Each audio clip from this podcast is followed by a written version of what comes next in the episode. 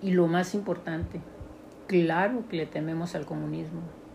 Hace poco salió un informe de los 60 países más pobres del mundo, sin contar los africanos, y el más pobre es Venezuela. ¿Por qué? ¿Por qué? Si son ricos en petróleo, ¿por qué? Por el gobierno que tienen, que es un gobierno comunista.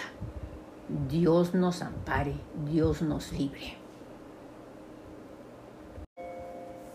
¿Qué pasa? Pobre México. Decimos las mentiras con tanta seguridad que hasta nosotros no las creemos. Creo que como profesional de la salud puedo hacer un diagnóstico. Somos sociópatas y narcisistas. Lugar de mejor control de la pandemia cuando está toda descontrolada. ¿Qué pasa?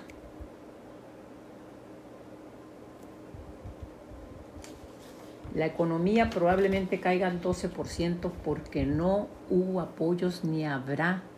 Y será muy difícil recuperarla porque los inversionistas ya no confían en México, a la cual estamos apoyando. Que sí, sí, los ancianos que lo necesitan, sí, pero los jóvenes no se les debe dar dinero, a los niños no se les debe dar dinero, se les debe aprender a enseñar aprender a pescar, no darles el pescado. Hay que hacer más énfasis e invertirle más en la educación y apoyar a los maestros que son la base de la sociedad y que siempre han estado muy mal pagados. Bajamos el presupuesto a la medicina dejando desprotegidos a niños con cáncer, dejando desprotegidos a médicos, paramédicos, laboratoristas, en tendencia en todos los hospitales. Por eso ha habido tantas muertes en los hospitales, porque son los únicos que han puesto en riesgo todo por la pandemia. Miles de pequeñas empresas y empresas han cerrado porque no habrá, ni, ni hubo ni habrá apoyo.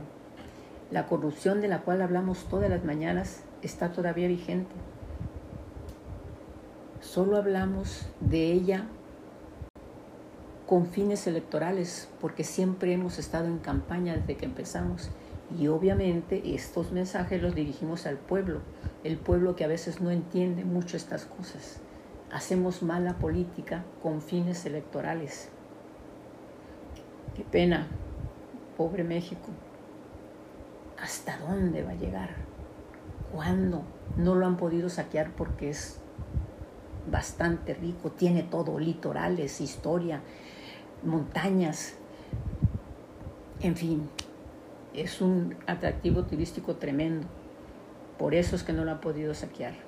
En definitiva, los malos políticos, el primer mandamiento es hoy por ti, mañana por mí.